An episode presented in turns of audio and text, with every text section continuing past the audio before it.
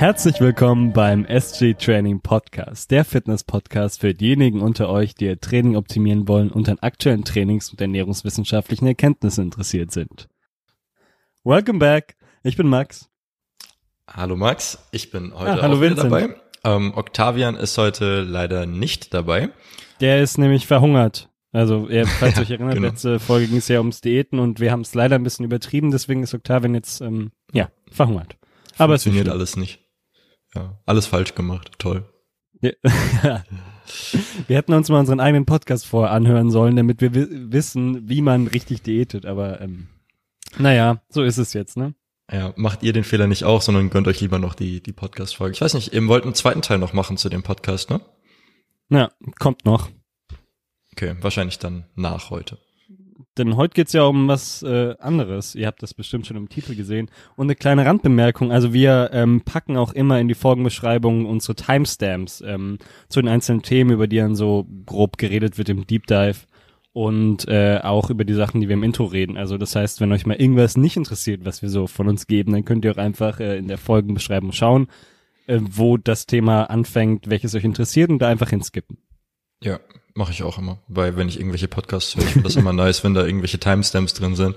Ja, weil ich meine, ganz ehrlich, es ist ja so, dass einen irgendwie bei einem Podcast halt irgendwie dann nur zwei Drittel aller Themen interessieren. Und wenn da jetzt ein Thema drin ist, was einen halt so gar nicht juckt, dann muss man sich das ja auch nicht geben. Ne? Also deswegen machen wir das ja mit den Ja. Timestamps. Yes. Wahrscheinlich juckt's euch auch nicht, wie es in Vincents Diät läuft, aber ich frage dich trotzdem, Vincent, wie äh, ist das Hungern? Hä? Also erstmal bin ich ja mal der Meinung, dass alle unsere Zuhörer nur den Podcast hören, weil sie wissen wollen, wie es in meiner Diät läuft. Ähm, und wer Ja, was anderes stimmt, behaupten, ist, der, der lügt. Ähm, in meiner Diät läuft's okay. Äh, Ich habe jetzt bisschen über drei Kilo runter in knapp drei Wochen. Das ist ganz gut. Da ist natürlich am Anfang halt auch immer ein bisschen Mageninhalt, Wasser und so weiter dabei. Aber das ist ungefähr das, was ich mir jetzt auch vorgenommen habe. Und ich bin tatsächlich äh, ziemlich lean momentan ähm, für das Körpergewicht. Ich glaube, ich war bei dem Körpergewicht noch nie so lean. Das ist immer ein ganz gutes Zeichen, dass man irgendwo mal Muskulatur aufgebaut hat. Das Ähm, stimmt, ja. aber die Diät hat natürlich auch äh, Auswirkungen aufs Training. Vielleicht kann ich da ja mal eine Anekdote aus der letzten Woche erzählen, damit auch so ein bisschen was Produktives für unsere Zuhörer mitkommt, dass man da auch ein bisschen was lernen kann. Ähm, und zwar Ich Max weiß schon, mal worauf kurz ich hinaus will. Ja, was, was vorbemerken möchtest Ich, du? ich wollte vorbemerken, dass, ähm, so als kleiner Disclaimer, also Vincent tendenziell hat's relativ leicht mit dem Fett verlieren und mit dem Diäten. Also da geht wirklich, bei dir geht es ja super schnell runter und du hast ja auch keine großen Adaptionen. Und äh, das heißt nicht notwendigerweise, dass ihr genau die gleichen prozentualen Gewichtsverluste haben werdet wie Vincent. Also das wollte ich nur mal vorbemerken einfach. Ja, voll, absolut. Ähm, das, das war ja auch einer der Gründe, warum ich mich für ein relativ aggressives Defizit zu Anfang entschieden Ja. habe, weil ich eben weiß, dass es mich jetzt nicht so sehr taxiert, wie das bei anderen Athleten der Fall wäre. Ähm, und vielleicht ist es für jemand anderen ein defensiverer Ansatz besser. Ja, und du baust ja auch, also wenn du im Überschuss bist, setzt du ja auch relativ langsam das Fett an. Also du hast da ja schon eine sehr begünstigende äh, Genetik, könnte man so sagen. Das ist wohl wahr, ja. Ich habe eigentlich eine, eine ganz gute Bodybuilding-Genetik, also zumindest was das angeht. Ähm, ja, ja, mal gucken. ähm, auf jeden Fall sehe ich mich ja nicht irgendwann auf der Bodybuilding-Stage. Aber mal Aber ich abwarten, sehe dich da, weiß. ich, ich freue mich Ja? da drauf. Mit, mit 35 Darf oder ich so dann- irgendwo. Darf ich dich dann anmalen? Anmalen? Okay, wenn, wenn Ja. du so eine Rolle benutzt, dann kannst du es machen. Ja. Geil. Na gut. okay. Ähm, Ja, ja, was haben wir denn Fall im Training die, gemacht? Was wir im Training gemacht haben, so, äh, also Ja. erstmal primär trainiert, aber abgesehen davon haben wir einen kleinen Fehler gemacht bei der Trainingsplanung und zwar habe ich Oh oh. wie viele andere Powerlifter das Problem, dass sowohl die Lower-Kniebeuge als auch das Bankdrücken relativ viel Fatigue für ähm, Schulter und Ellenbogen bewirkt. Ähm, wir haben den Effekt ein bisschen unterschätzt, dass jetzt die Regenerationskapazitäten in der Diät etwas geringer ausfallen ähm, und, und haben dann insgesamt, sagen wir mal, einen etwas zu hohen Reiz gesetzt durch Lower und Bankdrücken, der dann so ohne weiteres nicht mehr regenerierbar war und der dann da auch zu ein paar Problemen geführt hat.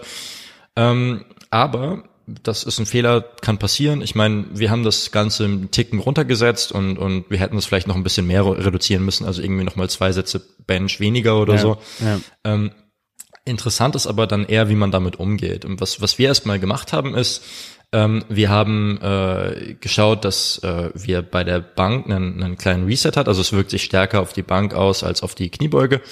Ähm, Dann haben wir da einen kleinen Reset gemacht, äh, dass wir generell das Volumen reduziert haben und vor allen Dingen, wir haben eine Autoregulation in das Volumen eingebaut, was ich eine ganz coole Strategie in dem Fall finde.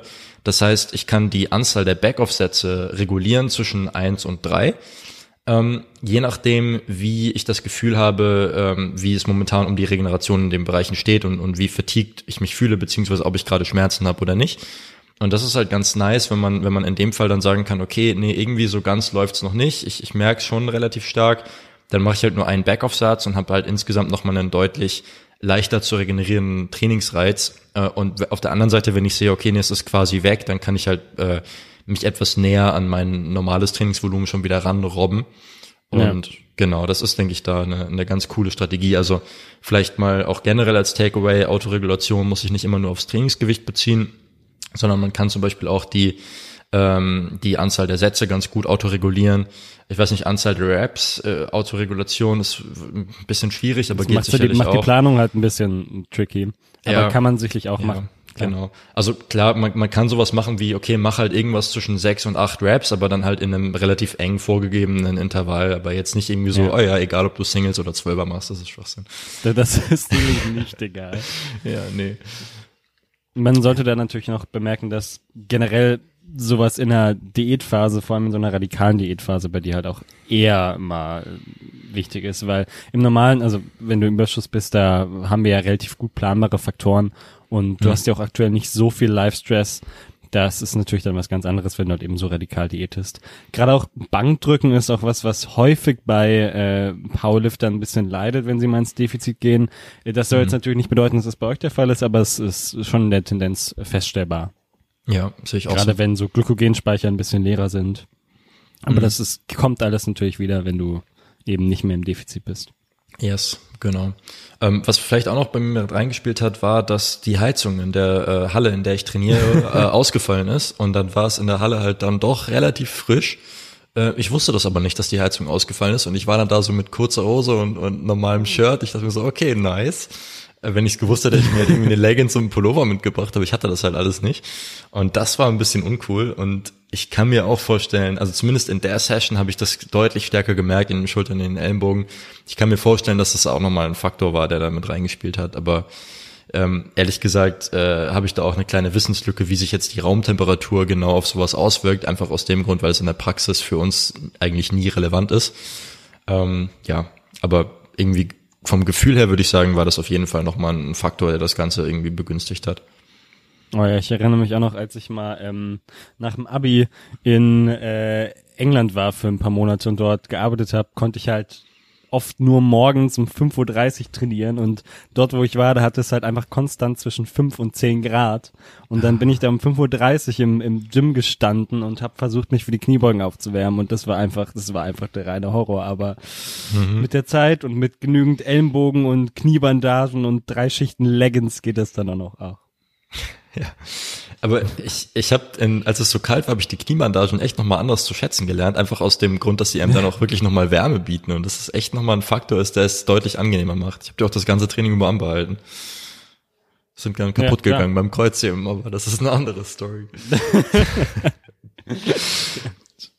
Wobei ich das da auch angenehm finde, ja.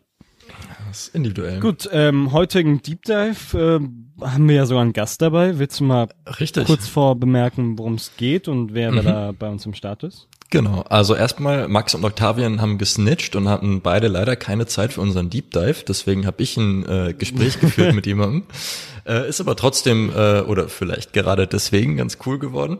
Und zwar ähm, mit, äh, wir hatten einen Physiotherapeuten bei uns im, zu Gast, den, den Robin. Ich will da jetzt auch nicht zu viel vorwegnehmen, er stellt sich dann in dem Interview nochmal selber vor. Ähm, und wir haben über äh, ein paar sehr relevante Themen gesprochen. Einmal ähm, insbesondere Low Back Pain, wie mit Schmerzen halt oft falsch umgegangen wird. Ähm, dann nochmal allgemeiner über, über Chronic Pain ähm, und, und wie man, wie man das im Training so ein bisschen ähm, ja, äh, wie man das Wissen ein bisschen im Training implementieren kann und welche Strategien es da gibt, um, um sowas zu handeln. Und das sind halt generell, denke ich, Themen, die einen, wenn man jetzt ambitioniert trainiert, schon mit einer gewissen Wahrscheinlichkeit irgendwann mal begegnen werden. Und, und da halte ich das für sehr relevant, in dem Fall gut ausgerüstet zu sein mit einem Grundwissen dazu, gerade weil im, im Bereich der äh, chronischen Schmerzen ja auch äh, ein, ein ähm, einigermaßen solides Grundwissen schon dazu beitragen kann, dass man eben langfristig besser damit umgehen kann, dass du es halt zum Beispiel nicht katastrophisierst und dass du halt keine falsche Ursachenzuschreibung hast. Genau, ja. aber da gehen wir später nochmal ganz genau drauf ein. Ist auf jeden Fall ein super interessantes Gespräch geworden. Und äh, ja, Max, kannst gespannt sein, das Gespräch. Ich bin, äh, ich bin gespannt.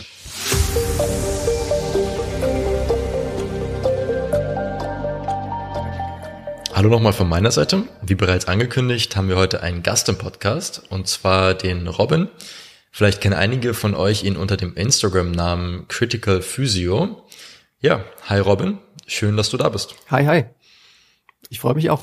Stell dich doch vielleicht einfach mal kurz vor und erzähl mal unseren Zuhörern, wer du bist und vor allen Dingen, was du so machst. Mhm.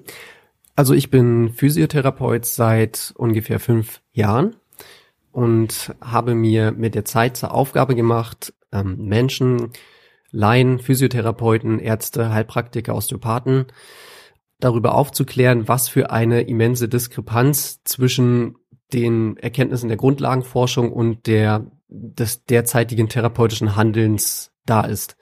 Und genau, ich äh, beschäftige mich mit chronischen Schmerz und Schmerz allgemein und möchte da einfach für mehr Bewusstsein hinsichtlich einer vorsichtigen Sprache in Bezug dieser Dinge sorgen und genau, macht das hauptsächlich durch Instagram und soziale Netzwerke. Ja, Finde ich auf jeden Fall schon mal sehr sympathisch, dass du dich dafür eine evidenzbasierte Position einsetzt und das ist ja auch was, was äh, uns als Coaches dann auch irgendwo betrifft. Ähm, wir gehen da ja auch ab und zu mal auf Instagram ein, dass wir so ein bisschen rumhaten, dass die, die meisten oder, oder viele Physiotherapeuten und Orthopäden eben leider nicht ähm, wirklich äh, hilfreiche Ansprechpartner im, im Bereich Schmerzen, chronische Schmerzen sind. Ähm, und deswegen finde ich das super, wenn man das Thema ein bisschen populärer macht und das mal so ein bisschen in die Welt bringt. Ähm, du hast auch kürzlich ein E-Book veröffentlicht. Genau. Und das E-Book, man muss noch ein bisschen ausholen, nach der Ausbildung habe ich, man muss sagen, nicht gerade dafür gesorgt, dass Menschen mit Schmerzen, ähm, dass diesen Menschen geholfen wird, weil ich halt einfach nicht na, auf dem aktuellen Stand der Wissenschaft war damals und wahrscheinlich sehr viele Dinge getan haben, die eben dafür gesorgt haben, dass sie noch mehr Probleme bekommen oder mit ihrem Schmerz nicht richtig umgehen.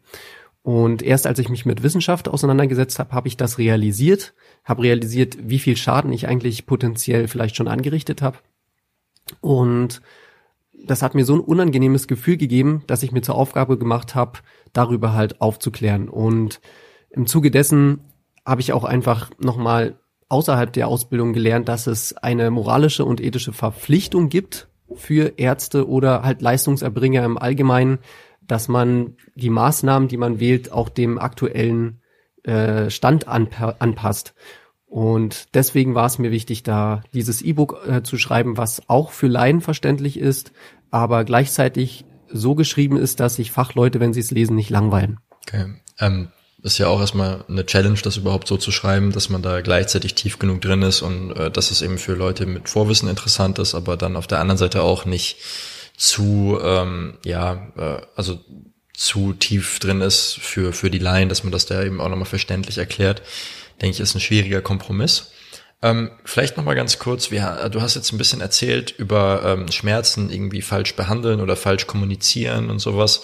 Ähm, was meinst du denn du überhaupt damit? Also vielleicht kannst du ja nochmal kurz eine Minute lang erzählen, was denn so ein bisschen der aktuellste Stand der Schmerzwissenschaft ist. Ähm, wir haben das zwar in einer äh, Podcast-Folge schon mal angeschnitten, aber ich glaube, seitdem sind noch mal einige neue Zuhörer dazugekommen. Ähm, und vielleicht, falls die sich jetzt gerade denken, sowas wie, hä, Schmerz ist doch einfach eine Verletzung und die Verletzung muss dann ja behandelt werden. Ähm, vielleicht einfach mal da ein kurzes Briefing. Mhm. Ich möchte mal ganz kurz ähm, was zu chronischen Schmerzen, weil ich das ja gesagt habe, chronische Rückenschmerzen im, im expliziten sagen. Ähm, das Problem ist, dass es ja viele Informationen im Internet gibt. Äh, es gibt jetzt nicht nur falsche Informationen im Internet, aber ähm, wenn es falsche Informationen gibt, erzeug, äh, erzeugt das äh, Glaubenssätze beim Menschen und zum Thema Schmerz und das kann eben, wenn es der falsche Glaubenssatz ist, zu einem zu einer Gefährdung des Therapieerfolgs oder zu einer Chronifizierung führen. Und eine Chronifizierung ist halt der Übergang von einer akuten Erkrankung oder eines Symptoms zu einem chronischen Leiden. Also jetzt in Bezug auf Schmerz, das, der anhaltende Schmerz. Und es ist eben wichtig zu verstehen, was Schmerz überhaupt ist. Und Schmerz ist jetzt nicht zwingend, das weiß man mittlerweile, ein Zeichen für Gewebeschaden oder für einen potenziellen Gewebeschaden. Man weiß mittlerweile, dass in Bezug auf Rückenschmerzen Schmerz eher mit einer, so, äh, einer lokalen Sensibilität des, des Rückens zum Beispiel zu tun hat in dem Beispiel. Und nicht äh, bedeuten muss, dass man jetzt vorsichtig mit diesem Bereich umgehen muss oder dass man ihn schützen muss. Das erstmal so zu, zu, zu den Grundlagen. Genau, also ähm, das ist, denke ich, erstmal schon mal das, das Wichtigste, was man dazu ähm, wissen muss. Ähm, vielleicht kannst du noch mal kurz auf das sogenannte biopsychosoziale Modell eingehen. Genau, also das biopsychosoziale Modell möchte jetzt einfach die Komplexität von Schmerz mehr adressieren. Der Verfasser oder der Schöpfer quasi des biopsychosozialen Modells, ähm, Engels, hat damals dieses Modell im Kontext einer Erkrankung verwendet oder entwickelt und gemeint, okay, wenn wir eine Erkrankung haben, eine Pathologie haben, dann wirkt sich das zwangsläufig immer auf psychologische Faktoren aus, auf soziale Faktoren aus und auf die Biologie aus. Im Verlauf der Schmerzforschung hat man dann dieses äh, Modell adaptiert und hat es quasi so ein bisschen umgedreht und hat gesagt, hey, das stimmt zwar, also Schmerz wirkt sich auf die Biologie, auf die Psychologie und auf das soziale Leben aus, aber genauso kann umgekehrt die Biologie, die Psychologie und das soziale Leben ein Schmerz modulieren oder dafür sorgen, dass zum Beispiel das Schmerzerlebnis intensiver oder weniger intensiv wird. Kannst mal sehen, das wusste ich zum Beispiel gar nicht, dass das äh, überhaupt erstmal so umgedreht wurde in der Evidenz. Find, also finde ich ja auch ganz, ganz spannend, wie das dazu überhaupt gekommen ist. Ähm, jetzt ohne ähm, was über die, die Schmerzwissenschaft in dem Zeitraum wirklich zu wissen, kann ich mir gut vorstellen, dass vielleicht das so ein bisschen aus äh, Korrelations-, also Kohortenstudien hervorgegangen ist, dass man vielleicht am Anfang irgendwie gesehen hat, okay, Menschen, die viel Schmerz haben, haben gleichzeitig auch viele soziale Schwierigkeiten und dass man dann vielleicht erstmal gedacht hat, okay, der Schmerz ist die Ursache und dass man vielleicht mit der Zeit dann irgendwie rausgefunden hat, dass es dann eigentlich doch ein bisschen komplexer ist und dass da eben mehrere Faktoren in einem Netzwerk aufeinander einwirken können.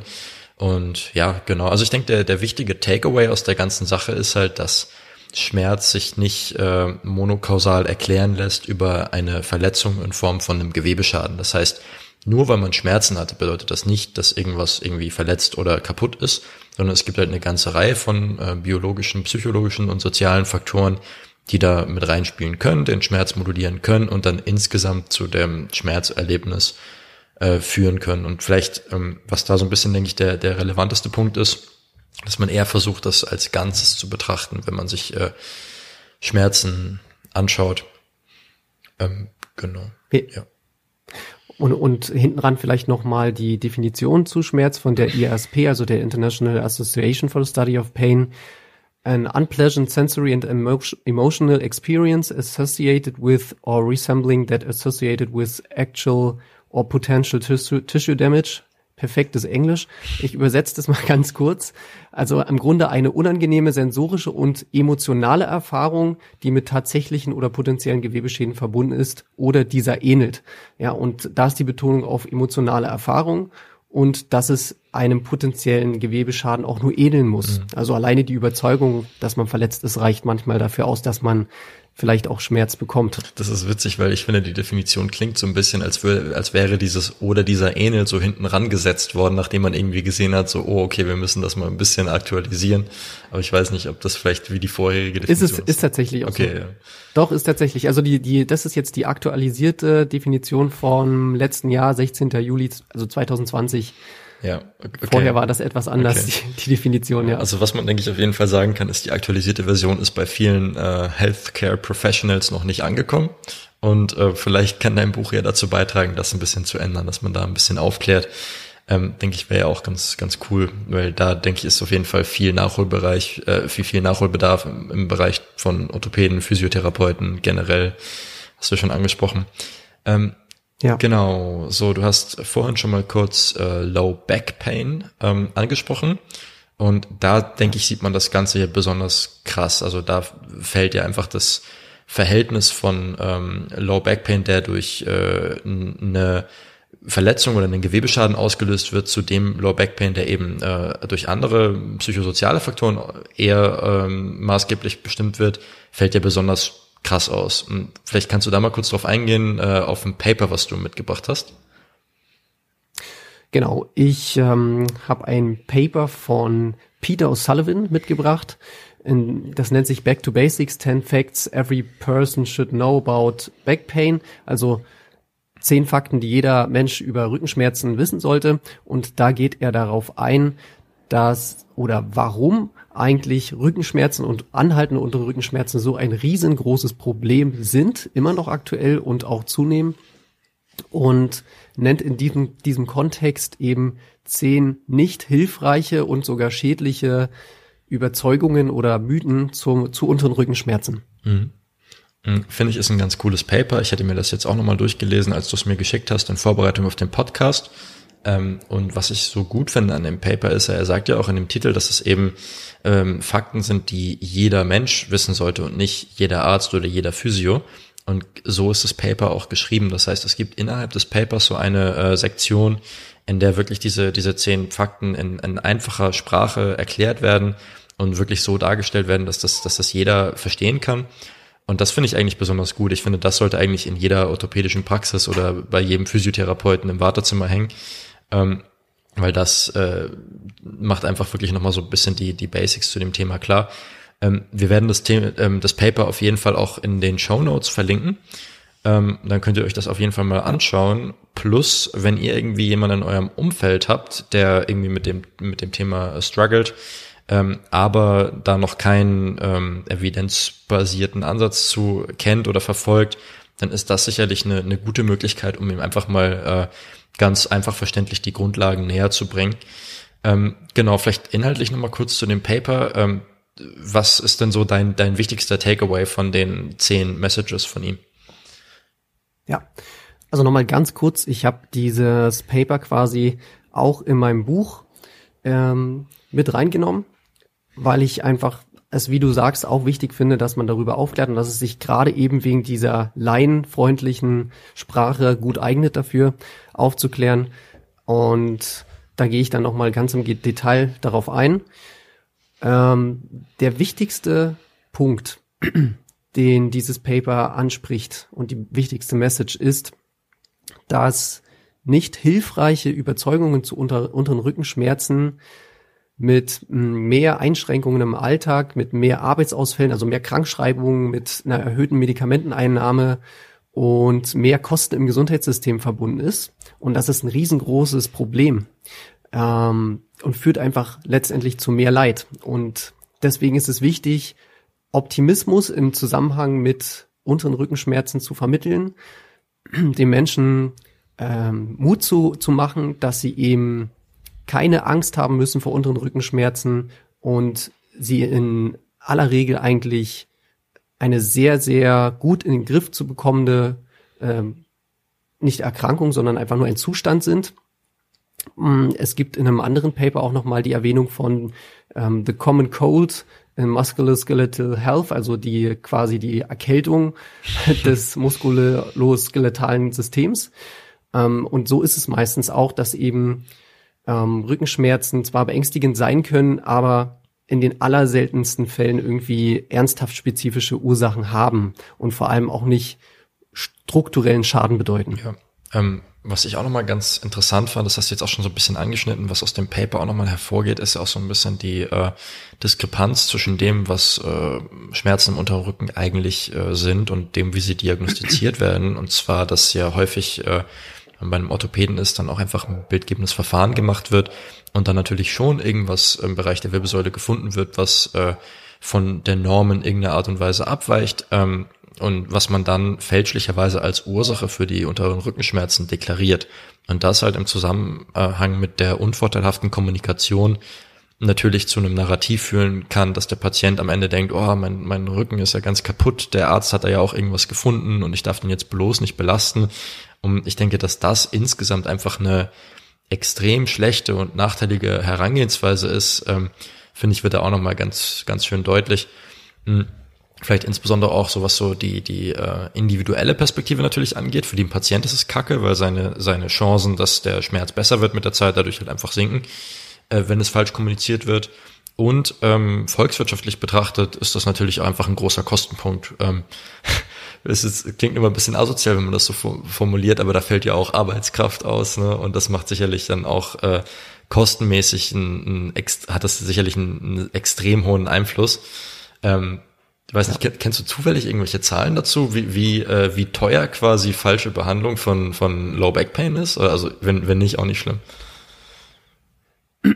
Also ich weiß es nicht in Bezug auf weltweit, aber ich weiß auf jeden Fall, dass es ähm, in Deutschland, das ist aber, ich weiß jetzt nicht genau, welches Jahr das war, aber es ist mal eine Summe für alleine für chronische Rückenschmerzen 10 Milliarden äh, Euro und das ist mehr als die Summe der Kosten für die Therapie von koronarer Herzkrankheit, Krebs und HIV im Endstadion. Mhm. Also das ist schon nicht wenig. Ja, absolut, absolut. Also es ist schon ein krasser Impact-Faktor, über den man sich auf jeden Fall da äh, Gedanken machen sollte. Finde ich super, dass du das in, in deinem Buch auch nochmal vielleicht adressierst und da auch nochmal ähm, die Leute ansprichst, die wirklich in dem Gewerbe auch arbeiten. Kann man, denke ich, da nur empfehlen, sich da ein bisschen mehr mit auseinanderzusetzen, um, um eben sowas auch zu vermeiden. Die andere Komponente, wie gesagt, einfach auch individuell für den Patienten hat man ja auch die Verantwortung, ihm oder ihr möglichst ja. gut weiterzuhelfen.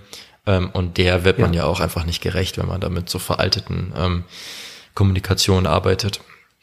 Ähm, ja, ich finde, es muss einfach ein Bewusstsein entstehen für gerade Gesundheitsexperten, eben wegen dieser Verantwortung, wegen den Kosten, auch was du gesagt hast. Und dadurch, dass eben Glaubenssätze und Ängste und so weiter ähm, hoch äh, hohen Vorhersagewert haben einfach für dieses Entstehen von anhaltenden Schmerzen, ähm, muss man genau auch in diesem Bereich ansetzen. Ja, ähm, sehe ich ganz genauso. Ähm, wir haben jetzt ja auch über ein Paper gesprochen, was sich mit Low Back Pain beschäftigt und Low Back Pain ist sicherlich ein, ein gutes äh, Beispiel, um sich der Gesamtthematik ein bisschen zu nähern. Ähm, aber äh, chronische Schmerzen gibt es natürlich auch in, in anderen Bereichen. Ähm, aus meiner Coaching-Erfahrung fallen mir da vor allen Dingen noch zwei Bereiche ein. Das wären einmal die Adduktoren und auf der anderen Seite die chronische Knieschmerzen. Ähm, das ist sowas, was jetzt vor allen Dingen auch bei Leuten, die viel Krafttraining betreiben oder Powerlifter sind, meiner Erfahrung nach häufiger mal vorkommt. Ähm, ich weiß nicht, von deiner Seite aus, du hast vielleicht noch mal eine andere Perspektive. Äh, was begegnet dir noch häufig an, an äh, Regionen für chronische Schmerzen? Mir begegnet häufig noch der Nackenschmerz, der chronische und chronische Schulterschmerzen. Und eigentlich tendenziell auch eher Nicht-Athleten, aber genauso gut können natürlich Athleten auch chronische Nacken- und Schulterschmerzen mhm. entwickeln. Okay, ja. Also ich glaube, ähm, dann haben wir mal so vier Punkte, die vielleicht relativ äh, common sind. Da kennt ja sicherlich auch jeder, der gerade zuhört, irgendwie jemanden, der mal damit Probleme hatte. Ähm, und ja, das heißt natürlich nicht, dass chronische Schmerzen nicht eigentlich auch überall sonst auftreten können. Nur es sind vielleicht so ein paar Regionen, in denen das ein bisschen häufiger passiert. Ähm, genau, generell Chronic Pain, ähm, vielleicht die, die Häufigkeit, wie oft passiert denn sowas im Training und äh, da kannst du das gerne auch nochmal ergänzen, wenn du einen anderen Eindruck hast. Aber ich würde sagen, dass irgendwie vielleicht einer von fünf Athleten, wenn man Low Back Pain mit reinnimmt, irgendwie unter Chronic Pain leidet. Ähm, und ähm, ja, das ist natürlich schon ein relativ hoher Prozentsatz, aber das sind jetzt komplett subjektive Zahlen, die einfach aus, aus meiner persönlichen Erfahrung, also von meinen Athleten, mir selber oder äh, Leuten, die ich kenne aus dem Sport äh, kommen. Hast, hast du da noch andere Daten oder einen anderen Eindruck, was die Häufigkeit angeht? Mhm, da, dadurch, dass ich ja eher nicht Athleten betreue, ähm, ich kann keine verlässlichen Daten dazu geben, weil ich jetzt die nicht im Kopf habe. Aber ich würde schon sagen, dass es bei Nicht-Athleten wesentlich höher ist der Anteil mhm. an Menschen, die chronischen Schmer chronische Schmerzen haben. Ja. Also ich kann dir keine genaue Zahl nennen, aber ich denke, das ist auf jeden Fall wesentlich höher als einer von fünf. Ja. Ja gut, ergibt ja auch Sinn, ne? Ähm, wenn man jetzt irgendwie komplett inaktiv ist. Ähm, Ja. Genau, äh, aber was ich damit eigentlich nur aussagen wollte, ist, also generell sich über dieses Thema Chronic Pain mal Gedanken zu machen, ist schon sinnvoll. Ähm, selbst wenn man da jetzt vielleicht gerade kein Problem hat, die Wahrscheinlichkeit, dass man in seiner Trainingslaufbahn irgendwann mal auf so ein Problem stößt, ist nicht ganz gering. Ähm, und deswegen denke ich auf jeden Fall ein sehr relevantes Thema was leider nicht dem, den entsprechenden Stellenwert äh, bekommt in, in der Kommunikation jetzt, in, in der Coaching-Szene, finde ich. Also irgendwie äh, lässt sich das ganz oft feststellen, ist ganz lustig, dass sich äh, die meisten Coaches auf so Randthemen ähm, versteifen. Ähm, irgendwie sowas wie, oh, sollte ich jetzt irgendwie fünf Gramm Fett mehr oder weniger am Tag essen, aber dann so irgendwie andere Sachen, die viel größeren Einfluss haben, dann irgendwie mal vergessen. Naja, aber ist ein anderes Thema. Ja. Chronic Pain im Training. Wie geht man damit um? Würdest du einfach mal anfangen ja. und dein Take geben und dann kann ja, ich ja. ergänzen, wie es bei uns in der Praxis so ein bisschen ausschaut? Mhm. Was mir häufig auffällt bei Gesundheitsexperten oder Coaches oder Therapeuten ist, dass die sich erstmal auf absolute Details stürzen, bevor die auch nur im Ansatz mal an den absoluten Basics gearbeitet haben und versucht haben, diese zu optimieren. Beispielsweise wird dann bei einem Klienten, der anhaltende Schmerzen hat, gar nicht ähm, validiert, was er quasi für ein Risiko hat, äh, von den Glaubenssätzen her weiterhin zu chronifizieren. Also da gibt es ja zum Beispiel, äh, was jetzt Low Back Pain wieder anbelangt, das Start Back Tool, womit du äh, validieren kannst, wie hoch quasi sein Risiko ist, weiterhin zu chronifizieren oder wenn er ähm, noch keine chronischen Schmerzen hat oder akute Schmerzen hat, wie hoch das Risiko ist, dass er halt chronifiziert. Und genau, da wird sich erstmal auf statische Sachen oder auf irgendwelche strukturellen Abweichungen konzentriert und darauf, dass man diese erstmal wieder korrigiert.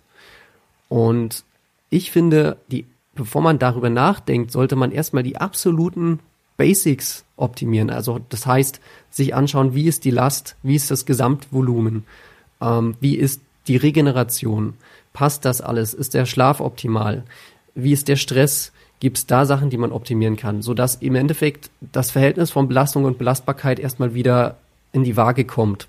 Und dann kann man sich am Ende immer noch auf Details stürzen. Aber bei so einem konditionierten Proz äh, Problem wie chronischer Schmerz, da kannst du nicht die ganze Sache einfach so ähm, so vereinfacht sehen, dass das irgendwie eine Struktur ist, mhm. die erstmal korrigiert werden muss oder die Statik und so weiter. Ja. Nee, sehe ich ganz genauso. Ich glaube, du hast da eigentlich zwei wichtige Punkte angesprochen. Ähm, und zwar erstmal, wenn man überhaupt irgendwie erstmal Schmerzen hat, die vielleicht über einen Zeitraum von mehreren Tagen gehen, dann, dann äh, muss man ja noch nicht von chronischen Schmerzen sprechen, aber da ist, denke ich, erstmal der, der wichtige Hebel, äh, an dem man ansetzen kann, das Load Management. Also schaut man, ob der, der Reiz, den man sich gerade aussetzt, eben innerhalb der Regenerationskapazitäten liegt.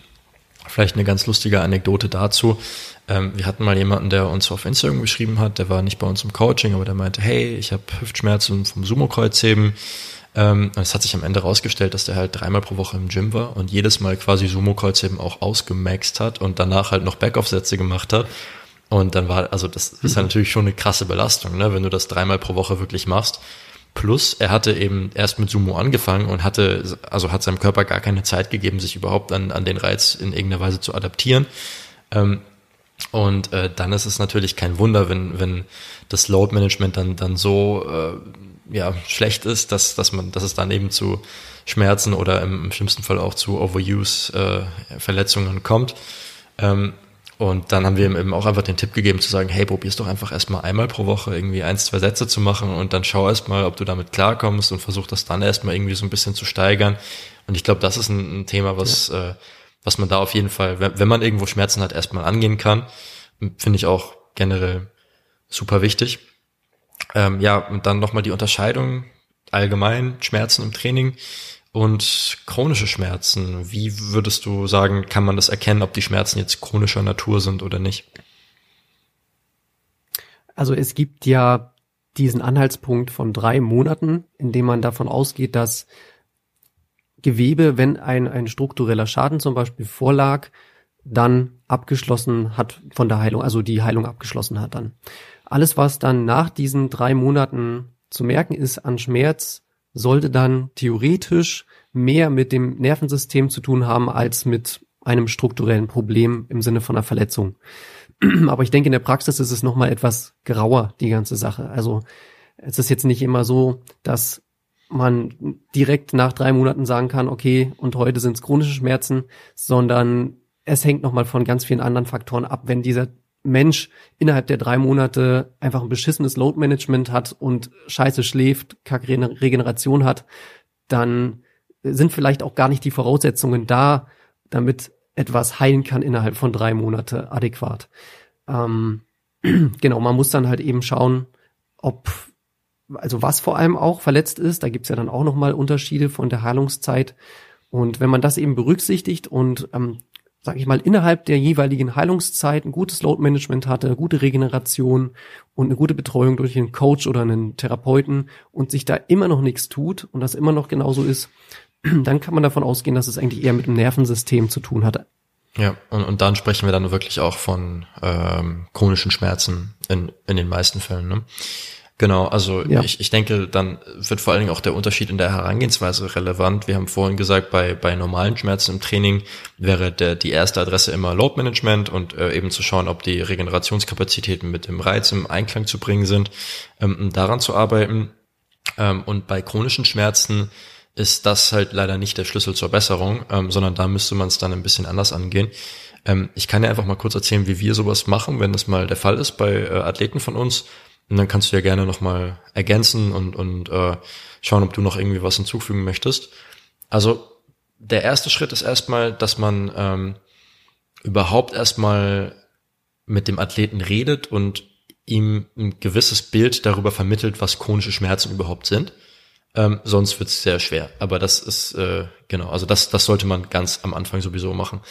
Der nächste Step wäre, dass man sich einen Einstiegspunkt ins Training sucht. Das heißt, das Blödeste, was man machen kann in der Situation, ist einfach gar nichts zu machen und es einfach zu versuchen auszusitzen, weil erstens wird es dadurch nicht besser und, und zweitens kannst du dann potenziell den Nachteil, dass du halt sowas äh, förderst wie Fear Avoidance, dass die Leute dann halt noch mehr Angst vom Training haben, was dann auch wieder ein Faktor ist, der für mehr Schmerzen sorgen kann. Das heißt, man braucht irgendwo einen Einstiegspunkt ins Training. Machen wir mal ein Beispiel, wenn du jetzt irgendwie Knieschmerzen bei Kniebeugen hast, dann könnte der Einstiegspunkt auf der einen Seite sein, dass du zum Beispiel versuchst, einfach mal mit etwas weniger Gewicht und weniger Sätzen, also insgesamt weniger Volumen zu Kniebeugen. Wenn das auch nicht geht, könntest du es zum Beispiel irgendwie mit Box Squats probieren, wenn du da irgendwie weniger Belastung auf dem Knie spürst. Ähm, aber wichtig ist halt, dass du dir irgendwas suchst, wie du, wie du irgendwie wieder einsteigen kannst ins Training. Und genau, dann der nächste Step wäre die Erwartungshaltung, dass du halt von vornherein sagst, okay, das ist halt ein Prozess, der sich halt über eine längere Zeit hinsteigt. Und ähm, du musst da diesen Prozess über dann wahrscheinlich auch mehrere Monate begleiten. Ähm, ich habe da immer so vier Sachen im Kopf, wo ich so ein bisschen schaue, ob der, ob der Trend nach oben geht.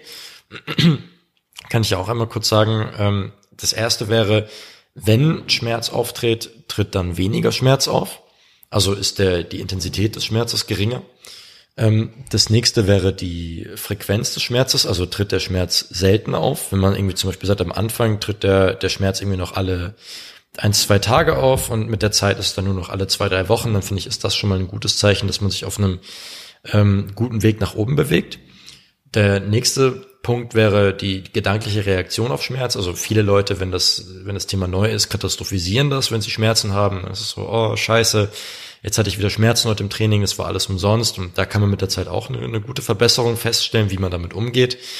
Und der vierte Punkt, wo man quasi den, den Progress in dem Bereich irgendwie ganz gut feststellen kann, ist halt, ob man den Entry Point, ähm, den ich vorhin angesprochen hatte, ob man den beziehungsweise den Reiz ausbauen kann mit der Zeit. Also dass man zum Beispiel bei dem Kniebeugebeispiel bleibt, dass man sagt, okay, mit der Zeit kann die Person auch wieder normale Kniebeugen machen, vielleicht erstmal ein bisschen leichtere und man kann das Volumen auch mit der Zeit steigern und das macht es jetzt erstmal nicht schlimmer, dann ist das auch, denke ich, ein, ein, gutes Zeichen. Ja, das, das sind so ein bisschen die, die vier Punkte, die ich mir da immer anschaue. Generell gilt da halt dem ganzen Zeit geben, den Trend beobachten, da wirklich einen, einen guten Prozess aufbauen und im Optimalfall hat man vor allen Dingen noch einen Ansprechpartner an der Seite, also entweder einen guten Physiotherapeuten oder halt eben einen Coach, der sich da ein bisschen auskennt. Ich denke, das macht es auf jeden Fall auch viel, viel einfacher. Oder wie siehst du das? Definitiv. Also kann ich so zu 100 Prozent so unterschreiben, wie du es gesagt hast. Auch vom Ablauf, dass man eben einen mehrdimensionalen Ansatz hat und auf ganz vielen Ebenen arbeitet, nicht nur auf einer und nicht nur auf der strukturellen, sondern mehrere Faktoren evaluiert, ständig. Das ist ja eben ein Prozess. Und du bist bei einem Menschen, der unter anhaltenden Schmerzen leidet, auch immer sehr viel auf der psychologischen Ebene. Also ich meine, du bist bei jedem Menschen, der Schmerzen hat, auf der psychologischen Ebene. Oder generell, wenn du mit Menschen zu tun hast. Du kannst das nicht trennen von der Biologie. Das ist immer ein Ganzes, eben biopsychosozial. Und ja, wie du auch schon gesagt hast, die Aufklärung zu dem Schmerz ist wichtig. Was ist chronischer anhaltender Schmerz überhaupt? Was passiert da? Was ist das ähm, ja für ein konditionierter Prozess vergleichbar mit einer Depression, wo es auch nie den Quickfix geben wird und nie die, dieses eine Tool, was die Depression jetzt gleich wegschnipsen wird, sondern es ist ein Lernprozess. Da musst du durch quasi. Du darfst es auch nicht vermeiden, sondern du musst versuchen, damit zu copen, also irgendwie mhm. Strategien mhm. zu finden, aktive, ähm, damit erstmal auch umzugehen, weil viele sind ja auf dem Trip, dass die den Schmerz erstmal bekämpfen wollen, als Feind sehen. Der muss weg, der muss jetzt sofort mhm. weg. Aber wichtiger wäre doch erstmal familiär mit der aktuellen Situation zu werden, weil es bringt nichts, in diesem Zustand einen Quickfix zu, zu suchen, der jetzt das Ganze wegschnipst, sondern man muss äh, lernen, komfortabel mit der Situation zu werden, so gut es geht und damit erstmal das Leid zu reduzieren. Dann hast du gesagt, Load Management, ganz wichtig. Die meisten Physiotherapeuten, also viele leider, die ich kenne, haben keine Ahnung von einer adäquaten Trainingsgestaltung. Die wissen nicht, was progressive Belastungssteigerung bedeutet. Die wissen auch nicht, was eine adäquate Intensität überhaupt bedeutet. Also mach mal hier mit dem Terraband 3x20 äh, Rudern oder so an der Tür ist nicht adäquat, um hm. quasi ein, eine Belastbarkeit zu steigern. Und gerade wenn dann Athleten da sind und die müssen irgendwie mit einem Terraband dann auf einmal Ruderbewegungen machen, das ist nicht zielführend. Ja, die müssen ja quasi eine adäquate Belastbarkeit für, wenn die jetzt zum Beispiel ein Ziel haben, Dreikampf äh, wieder stärker zu werden, das muss ja daran adaptiert sein. Ja. ja, und dann eben auch die Kommunikation über Schmerz oder Schmerzverstärkungen während der Belastung, dass man dann zum Beispiel sagt, hey, wenn du dir vorstellst, du hast eine Skala von 0 bis 10, dann geh vom Schmerz ungefähr immer bis 3, 4 oder bleib in diesem Spektrum maximal. Das ist völlig okay. Da passiert auch kein Schaden. Ähm, bloß lass den Schmerz vielleicht nicht deutlich darüber hinausschießen und schau dir an, wie der Schmerz sich nach der Belastung verhält. Und wenn er innerhalb von 24 Stunden wieder nachlässt, dann war alles super gut. Und wenn keine Schwellung, keine Hitzeentwicklung, keine Rötung da ist, dann ist auch alles super gut. Und das ist kein Hinweis auf einen Gewebeschaden ja. zum Beispiel. Ähm, was, weil du gerade drüber geredet hast, was viele Physiotherapeuten falsch machen. Ich kann ja auch noch mal kurz erwähnen, was ich bei vielen Coaches sehe, die, was die falsch machen, was aber auch, also irgendwie ist es lustig, aber natürlich in der Praxis jetzt nicht unbedingt.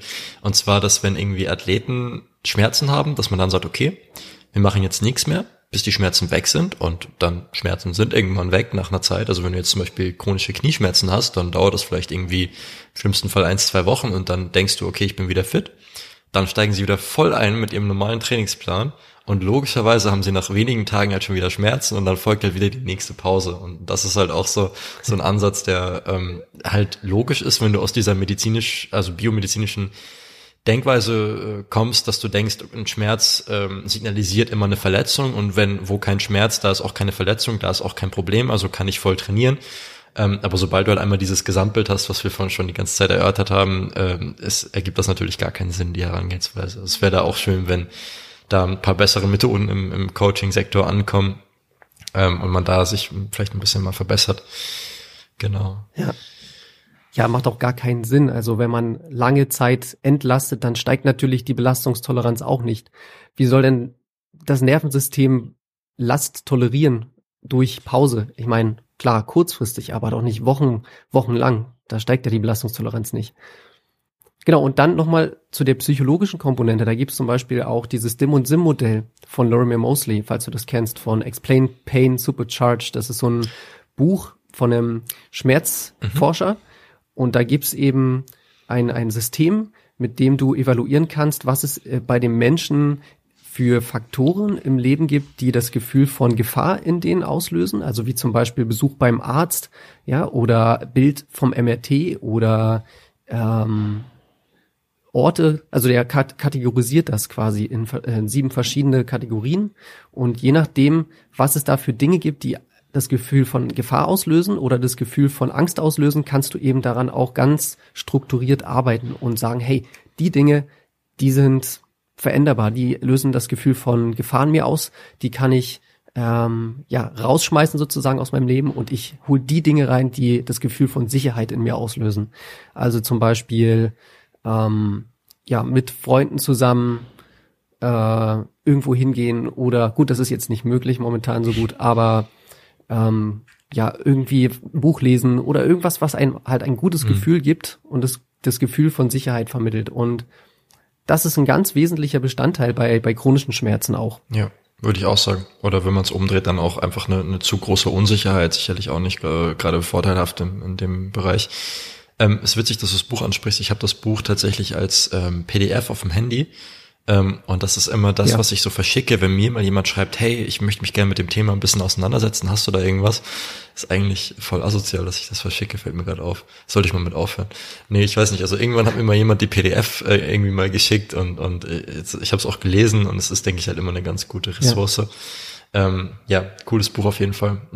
Was mir vor allen Dingen damals auch geholfen hat, ich habe das auch äh, gelesen, als ich selber äh, chronische Schmerzen im Adduktorenbereich hatte, war halt vor allen Dingen auch dieser, dieser Graded Exposure Ansatz, der dann später auch beschrieben wird.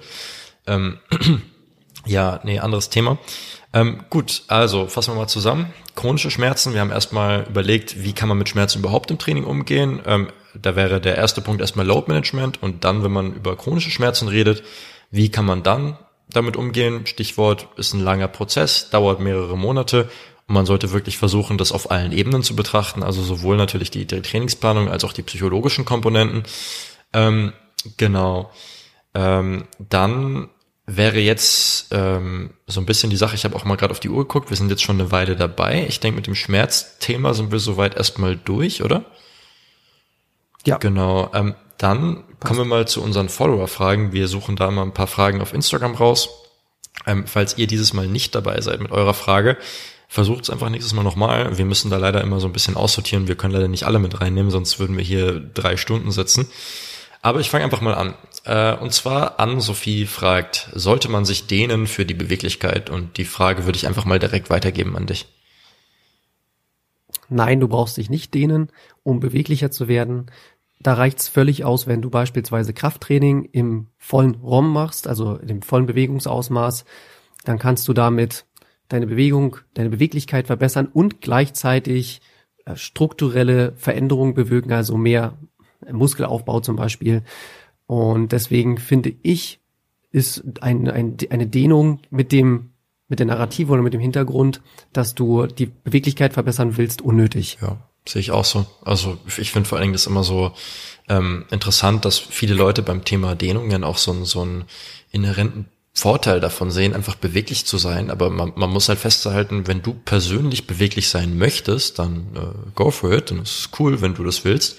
Aber äh, jetzt pauschal, wenn du, sagen wir mal, eine gewisse Grundbeweglichkeit hast, die man ja als Sportler generell hat, ähm, dann bringt es dir halt nichts für deine Leistungsfähigkeit, beweglicher zu sein. Es bringt ja auch gesundheitlich nichts. Und ähm, deswegen, ja, also notwendig würde ich sagen, ist es auf keinen Fall, wenn du da Bock drauf hast. Und es ist auch keine, hm? ja, und es ist auch keine Verletzungsprävention. Ja, ja. Viele sagen ja immer, ich muss mich dehnen, damit ich ähm, vorbeuge, ja. Verletzungs ja. Verletzungen vorbeuge. Generell. Nein, musst du nicht. Verletzungsprävention gibt es, denke ich, auch super viele Mythen zu.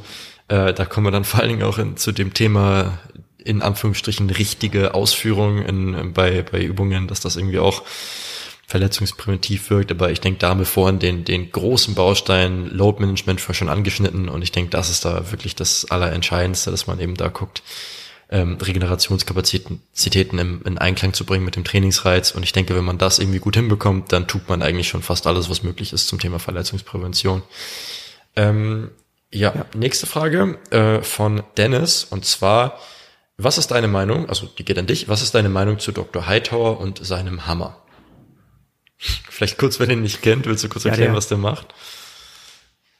Der Dr. Hightower, ich weiß, wie gesagt, nicht, ob der selbst Therapeut ist oder irgendeine Ausbildung hat, aber er hämmert halt gerne mit seinem Sledgehammer oder anderen Werkzeugen auf den Strukturen, den Muskeln und den Faszien von Menschen rum und er hofft sich dadurch eben Menschen schmerzärmer oder sogar schmerzfrei zu bekommen. Äh, ich, es ist echt amüsant, den immer zu beobachten. und da diese, diese Videos zu schauen, wo er dann einfach nur eine richtige Show draus macht. Ähm, ich habe eigentlich weniger ein Problem mit der Technik an sich. Das, das große Problem, was dahinter steht, ist die Kommunikation, die danach kommt. Das heißt, lass mal einen Menschen, der akute Nackenschmerzen hat, vorher nie Nackenschmerzen gehabt hat, zu ihm kommen, dann haut er da mit einem Sledgehammer schön und dem Meißel da den Nacken äh, aus, wie auch immer, dann fühlt er sich vielleicht besser danach aufgrund einer sehr starken Neuromodulation, also kurzfristigen Dämpfung des Nervensystems. Aber gut, dann wird es vielleicht sowieso besser werden.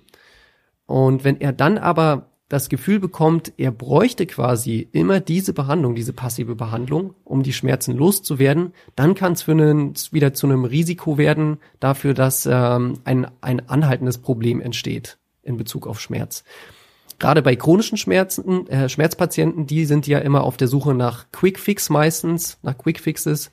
Und wenn die zu ihm kommen, dann erfahren die natürlich auch erstmal durch diesen krassen Input eine kurzfristige Dämpfung des Schmerzes oder vielleicht sogar Schmerzfreiheit. Und dann kann natürlich der Eindruck entstehen, dass das genau die richtige Therapie war. Aber das ist nicht genau die richtige Therapie, weil, wie gesagt, wir haben es ja schon mal durchgemacht äh, durchgequatscht, was da alles wichtig ist für die Therapie von chronischen Schmerzen. Und wenn dann eben nur ein passives Management angestrebt wird, dann kann es das Problem von chronischen Schmerzen noch schlimmer machen. Ich habe kein Problem damit, wenn man passive Techniken in der in dem richtigen Kontext verwendet, mit der richtigen Kommunikation und sagt, hey, das, was wir jetzt machen, sei es mal einrenken oder nicht einrenken, sondern halt Manipulation mhm. an der Wirbelsäule, das dämpft kurzfristig das Nervensystem, aber dann musst du aktive Strategien finden, um dein Problem langfristig in den Griff zu bekommen. Da habe ich nichts dagegen. Das ist auch kein Risiko für eine Chronifizierung. Aber eben diese falschen Glaubenssätze, die vielleicht mhm. von, vom Hightower dann geimpft werden, die können viel Schaden anrichten. Ja, denke ich auch. Lass uns noch mal kurz zu sprechen kommen auf das Thema der Dämpfung des Nervensystems und vielleicht noch mal kurz so die Basics der Gate Control Theory erklären, dass man da so ein bisschen ähm, den Background kennt, was sich viele Leute fragen, hört Dämpfung des Nervensystems, wie soll das dann funktionieren, ähm, würde ich die einfach mal kurz überlassen. Ähm, einfach kurz, mhm. ja. Genau, also es gibt da dieses Prinzip des Top-Down and Button-Up, Bottom-Up-Systems. Das heißt, bei einer, bei einem starken Bewegungsinput oder einem starken Reiz durch Druck auf Rezeptoren kann durch Verschaltungen im Nervensystem und im Rückenmark diese Nozizeption, also diese Informationen, die da ankommen, gedämpft werden auf dem Weg nach oben zum Gehirn. Und es gibt ähm, Prozesse im Gehirn, die dazu führen, dass diese Wahrnehmung auch nicht mehr so intensiv wahrgenommen wird oder eben absteigend diese Nozisensorik äh, gehemmt wird. Und diesen, diese beiden Prozesse spielen da immer ineinander bei dieser, ja, bei dieser, bei diesen passiven Techniken. Ja. Ähm, genau, finde ich gut erklärt. Generell, ähm, wie du schon auch angeschnitten hast, das hat schon irgendwo eine Daseinsberechtigung. Ähm, finde ich vor allen Dingen im Training könnte man argumentieren, dass es halt kurzfristig dafür sorgen kannst, dass du eventuell ähm, etwas leistungsfähiger bist ähm, im, im, Training trotz Schmerzen, dass du das halt mal kurz äh, ausschalten kannst, zum Beispiel, indem du zum Beispiel über so einen Ball rollst oder sowas oder auch, falls du die kennst, diese Massagepistolen, denke ich, kann man über denselben Effekt argumentieren. Mhm. Und da sehe ich halt schon irgendwo einen, einen äh, Benefit. Ähm, aber es ist halt wichtig, dass man das nicht, also dass man sich halt bewusst ist, dass man damit nur die Symptome kurzfristig unterdrückt und dass man dann trotzdem äh, eben an die Ursache gehen muss und sich im Zweifelsfall beim Load Management hinterfragen sollte. Also langfristig ist das sicherlich nicht äh, praktikabel, da im Training jedes Mal eine halbe Stunde vorher irgendwie mit der Massage, Massagepistole zu stehen, äh, sondern da sollte man wirklich eher dann an die entscheidenden Faktoren äh, rangehen. Genau, ähm, Frage zu Dr. Hightower ist durch. Ich habe noch eine dritte Frage ausgewählt und zwar, was unsere Meinung zum Thema, zum Thema CBD ist, insbesondere CBD Oil. Ähm, kann ich einfach mal kurz übernehmen. Generell die Research dazu und die Evidenz ist sehr dünn. Viel, de, viele der Studien sind an Tieren gemacht worden. Und äh, das erschwert halt ganz klare Aussagen dazu. Also man muss kurz dazu sagen, so Tierstudien können sicherlich hilfreich sein, um mal so einen Indikator zu haben, wo man vielleicht weiterforschen kann bei Menschen und, und was irgendwie eine sinnvolle Richtung sein könnte, aber nur weil ein Effekt bei äh, Nagetieren gezeigt werden konnte, heißt es halt nicht, dass der übertragbar ist auf Menschen. Ähm, Genau, ist übrigens auch, finde ich, immer so ein bisschen ein Red Flag, äh, wenn man jetzt weiß, dass die Evidenz einfach nicht so aussagekräftig ist, finde ich es immer komisch, wenn dann teilweise Influencer oder Sportler sagen, ja, CBD-Oil macht auf jeden Fall genau das. Ähm, weiß nicht, ob man, also so pauschal kann man das, denke ich, auf jeden Fall nicht sagen. Ähm, genau, insgesamt aus meiner Perspektive, wenn man jetzt nicht gerade Epileptiker ist, würde ich sagen, ist es keine sinnvolle Option und ich würde dafür halt kein Geld ausgeben, einfach aufgrund der Unsicherheit der Evidenz, weil ähm, es halt, wie gesagt, sehr unsicher ist und es gibt halt auch das Szenario, dass wenn man jetzt mehr Daten sammelt, dass man dann am Ende sieht, nee, es bringt gar nichts. Es ist aber natürlich eine individuelle Entscheidung. Mit sowas muss man immer individuell umgehen. Ähm, was mir da halt wichtig ist, wenn jetzt halt jemand irgendwie CBD-Oil verwenden möchte und damit auch gute Erfahrungen macht, ähm, dass man dann halt sich bewusst ist, dass sich diese Erfahrungswerte potenziell auch durch den Placebo-Effekt erklären lassen und deswegen wäre ich immer vorsichtig mit Empfehlungen. Also ein Beispiel wäre irgendwie, wenn jemand sagt, ja, seit ich CBD-Oil nehme, schlafe ich so gut und so lange, ähm, dann kann es halt auch gut sein, dass da der Placebo-Effekt mit reinspielt und deswegen immer ein bisschen vielleicht einen Gang zurückschalten bei der Kommunikation. Genau, aber prinzipiell habe ich da nichts gegen. Wie gesagt, muss jeder selber wissen, wie man mit der unsicheren Evidenz umgeht. Und es kann ja auch sein, dass in den nächsten drei Jahren oder so mehr Studien dazu veröffentlicht werden und dass ich dann meine Meinung auch irgendwann anpassen muss. Stand jetzt würde ich aus meiner Sicht sagen, mir wäre es zu unsicher, um dafür Geld auszugeben. Aber ist ja auch ganz gut, du hast vorhin äh, Quickfixes angesprochen und das ist halt auch so ein typischer Quickfix, den halt Leute verwenden wollen. Es ist irgendwie sinnbildlich für den Wunsch nach Cheats und Hacks. Und dabei vergisst man irgendwie häufig das Wesentliche. So, ich meine, warum sollte man sich auch selber großartig Gedanken über guten Schlaf machen, wenn man auch einfach drei Tropfen CBD-Oil nehmen kann? Ne? Das, vielleicht ist es auch ganz gut übertragen. In meinem ja, in meinem E-Book beschreibe ich auch nochmal ganz genau, was es da für psychologische Faktoren gibt und Verzerrungen gibt, die dazu führen, dass man zu 100 Prozent der Überzeugung ist, dass dieses CBD-Oil auch verantwortlich gerade war für eine Besserung hm. danach zum Beispiel. Ja. Stichwort Post-Hoc ergo Propter-Hoc, das ist so eine Verzerrung, da gehe ich ganz genau nochmal in meinem E-Book drauf ein. Und ähm, ich denke, das ist ganz, ganz gut zu verstehen, ähm, dass das auch bei ganz vielen anderen Interventionen ja, da ist, diese voll. Verzerrung. G genau, also denke ich auch generell so eine, so eine falsche Ursachenzuschreibung, ähm, denke ich, passiert recht schnell. Deswegen habe ich es vorhin auch noch angeschnitten, würde ich immer vorsichtig sein mit Erfahrungswerten, die man selber macht, sondern lieber versuchen auf äh, ja, Evidenz beziehungsweise objektive Erfahrungswerte, weil nichts anderes ist es ja zu, zurückzugreifen, ähm, und dass man dann zum Beispiel schaut, okay, in der Studie, die placebo-controlled war, kommt aber das und das raus und das widerspricht meinen persönlichen Erfahrungen, finde ich immer irgendwie einen, einen ganz guten Ansatz, um sich so ein bisschen, äh, also um das Risiko von diesem persönlichen Bias so ein bisschen zu reduzieren. Ähm. Ja, lass mich das noch ganz kurz ergänzen. Äh, wir wollen jetzt nicht Erfahrung ähm, in schlechtes Licht stellen. Man kann ja Erfahrung benutzen, aber nur als Leitlinie, um es halt mit der bestverfügbaren Evidenz zu prüfen. Hm. Und da wären beispielsweise Systematic Reviews und Meta-Analysen am besten für geeignet. Ja, ähm, sehe ich, sehe ich absolut genauso, ja, stimmt. Also es ist halt immer so, ähm, ja, ich glaube, es kommt auch darauf an, worüber man sich unterhält. Ne? Ich meine, wenn es jetzt ein klar definierbarer Wirkstoff wie CBD ist und du wirklich jetzt in, in Zukunft vielleicht äh, mehrere äh, RCTs durchlaufen lässt ähm, und dann das Ganze in der Meta-Analyse zusammenfasst. Und da kommt dann raus, ja, nee, das bringt gar nichts, Effektgröße null verglichen mit dem Placebo. Ähm, dann würde ich hm. sagen, ist das schon eine Aussage, die überwiegt bei der Erfahrung. Aber viele Dinge lassen sich ja in der Wissenschaft auch gar nicht so, so genau überprüfen. Beziehungsweise häufig gibt es in der Wissenschaft ja kein Schwarz-Weiß, ähm, sondern ein Spektrum. Und dann ist ja auch die Frage, wo man sich selber im Spektrum befindet. Und da können dann, denke ich, Erfahrungswerte äh, umso wertvoller sein. Also ähm, am Ende entscheidet dann natürlich die, die Synthese von Erfahrung und, und äh, objektiv verfügbaren Daten darüber. Ähm, aber es ist ein Thema für einen anderen Podcast, wenn man, das kann man jetzt ewig weiter vertiefen. Ähm, Genau, so, äh, Follower-Fragen haben wir auch durch. Ähm, dann würde ich sagen, sind wir soweit eigentlich erstmal durch. Ich mache gleich mit Max nochmal weiter mit unserem Get Out für heute. Ansonsten, Robin, vielen Dank, dass du die Zeit genommen hast und dass du bei uns im Podcast warst. Ähm, wir verlinken dein Profil auch nochmal in den Show Notes und auch nochmal bei uns auf Instagram. Und ähm, falls mal irgendwie jemand von unseren Followern irgendwie ein Physio suchst, ich weiß, du bietest äh, kostenlose Erstgespräche an, ähm, dann kann man sich auf jeden Fall an dich wenden. Auf, auf welchen Channeln soll man da auf dich zukommen? Einfach bei Instagram oder? Einfach bei Instagram mir eine pers persönliche Nachricht schreiben. Und ich biete auch Coachings an. Also genau. Alright, genau. Also wenn ihr da irgendwie Bedarf habt und irgendwie da noch jemanden sucht, ähm, dann könnt ihr da auf jeden Fall mal in die DMs sliden. Genau, ansonsten äh, danke, dass du da warst und vielleicht hören wir uns ja nochmal in der zukünftigen Episode. Danke auch, hat mir sehr viel Spaß gemacht und ja, ich würde mich freuen, wenn wir uns nochmal im Podcast treffen quasi. Ja.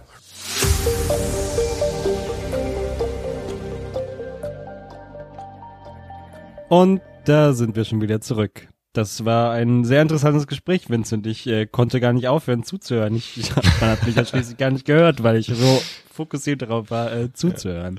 Ähm, aber wir haben ja noch unsere, also meine persönliche Lieblingskategorie, äh, nämlich unseren Get Out. Und äh, ich glaube, du hast doch was äh, Interessantes für uns mitgebracht, ne? Richtig, genau. Ähm, ich, ich weiß, es ist für dich wahrscheinlich hart zu verkraften, dass ich schon wieder ein Buch mitgebracht habe, aber ähm, du weißt, ich kann nicht lesen, Vincent.